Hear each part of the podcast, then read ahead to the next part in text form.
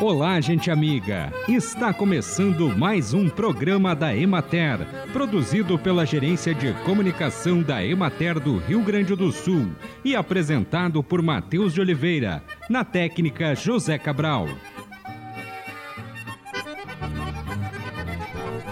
O câncer de mama, segundo o Instituto Nacional do Câncer, é uma doença resultante da multiplicação de células anormais da mama, que formam tumor com potencial de invadir outros órgãos. Há vários tipos de câncer de mama. Alguns se desenvolvem rapidamente e outros não. A maioria dos casos tem boa resposta ao tratamento, principalmente quando diagnosticado e tratado no início. É o tipo mais comum depois do câncer câncer de pele e também é o que causa mais morte por câncer em mulheres. Mas homens também podem ter câncer de mama, embora isso seja raro, apenas 1% dos casos. Não há uma causa única para o surgimento da doença.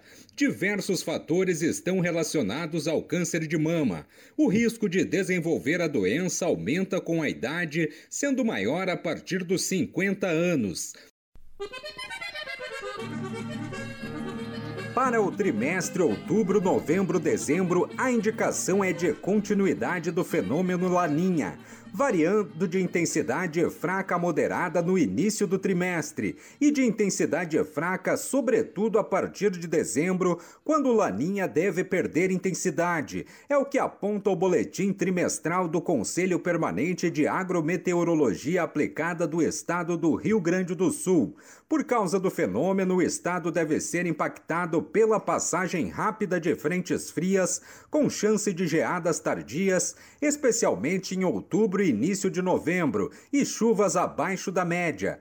O prognóstico de temperaturas ligeiramente abaixo da média na primavera sinaliza para adequado desenvolvimento de cultivo de hortaliças, especialmente aqueles que apresentam expressão sexual influenciada pela temperatura do ar, como é o caso das cucurbitáceas. Os agricultores precisam considerar que devem ser respeitados os demais fatores ambientais que atuam sobre essa expressão, como umidade do solo, nível de fertilidade e densidade populacional.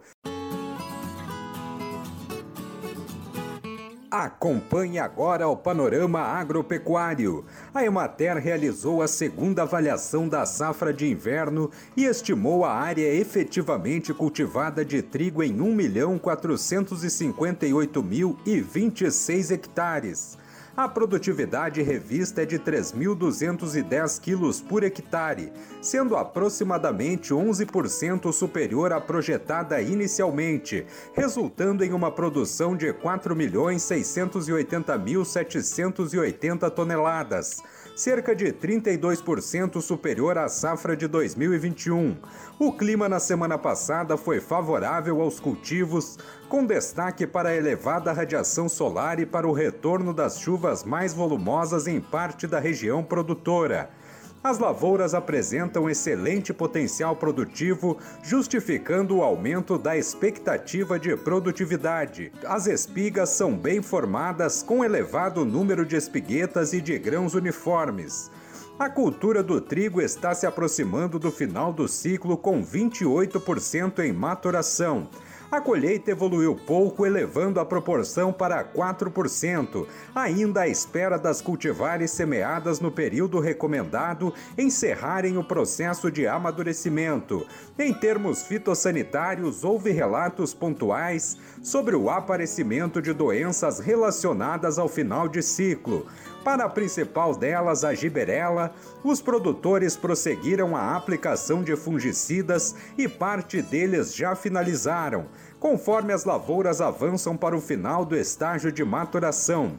Segundo o levantamento semanal de preços realizado pela Emater no estado, o valor médio do trigo apresentou acréscimo de 0,36% em relação à semana anterior passando de R$ 90,95 para R$ 91,28.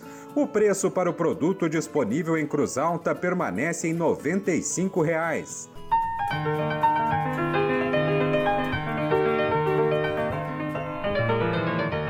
Hoje nós estamos aqui na Univates em Lajeado, no terceiro encontro da agrobiodiversidade dos vales. Encontro que reúne estudantes, extensionistas, né, representantes da área de cultivos agroecológicos, né, coletivos, enfim.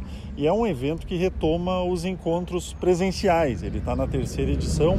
E aqui ao meu lado a Elisângela Teixeira, que trabalha as questões da área social da Emater aqui na região de Lajeado, para falar eles a respeito desse evento, né? a importância dele, o objetivo. Né? Ele é um evento uh, que promove, vamos dizer, essa rede de, de debate sobre o tema. Né?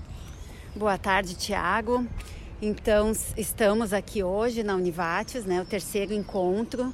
Como tu mesmo acabaste de dizer, a gente está retomando então um evento que iniciou no ano de 2018, quando aqui em Lajeado, também na Univates, foi realizada a reunião técnica estadual das plantas bioativas. Naquele momento, a gente constituiu uma rede de entidades, instituições e pessoas relacionadas aos temas né, da, das plantas bioativas, da segurança alimentar, da agroecologia. E pensamos que a gente uh, que seria interessante nos vales a gente continuar esse debate não só no momento da reunião técnica, mas continuar discutindo esse, esses assuntos a nível regional. Então foi, foi feito na época o primeiro evento e agora então depois da pandemia, né, a gente retomando esse grupo com o objetivo de manter essa rede viva e poder voltar a discutir ou continuar discutindo esses temas que são tão importantes para a nossa saúde. Bom, é, é, um dia de bastante atividades, né, Elisa? É palestra, tem mesa redonda, relatos de experiências, oficinas, enfim. A respeito, por exemplo, da atividade da manhã, né? Houve uma, uma palestra, o que, que ela previa, enfim. É, o dia está bem dinâmico, né? Com atividades de forma bem intensa, assim. A gente começou de manhã com atividades, com a palestra inicial, então com a professora da URGS, a Kátia Grisa, onde ela fez uma fala a respeito da nossa segurança ou insegurança alimentar e nutricional no Brasil trazendo as questões né, de, de dados em relação à própria fome que está voltando aí para o nosso mapa e do nosso, do nosso país. Na sequência, a gente teve uma mesa redonda com a participação de representantes de entidades, com agricultores, mulheres, jovens, para debater sobre os desafios que se tem hoje na produção orgânica de alimentos.